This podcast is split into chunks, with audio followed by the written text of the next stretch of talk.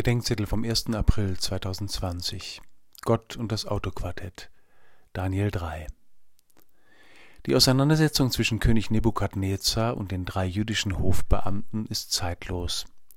Sie geht um die Treue zu dem einen Gott angesichts der Plausibilität und Machtlogik der Götter der Welt und ihrer Vertreter.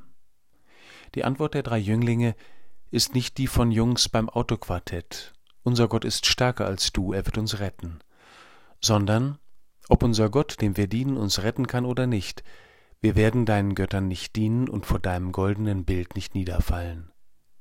Die innerweltliche Rettungsmacht Gottes wird hier in der Schwebe gehalten, denn Gott rechtfertigt sich nicht durch irdische Macht.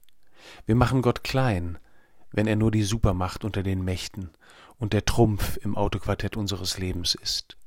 Gott spielt nicht in der Liga des Nebukadnezar. Wir dürfen und sollen um Gottes Rettung bitten, stellen aber zugleich fest, dass Menschen innerweltlich nicht so gerettet werden, wie erbeten, die Verhungerten und Vergasten, die Märtyrer und am Virus Erkrankten. Selbst seinen eigenen Sohn hat Gott nicht vor dem Tod gerettet, sondern aus dem Tod.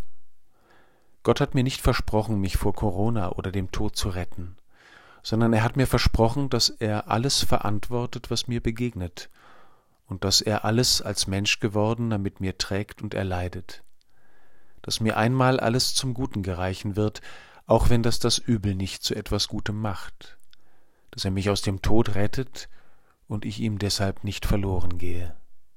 Das alles glaube ich ihm, deshalb hoffe ich auf ihn und vertraue ihm mehr als den Nebukadnezars unserer Zeit.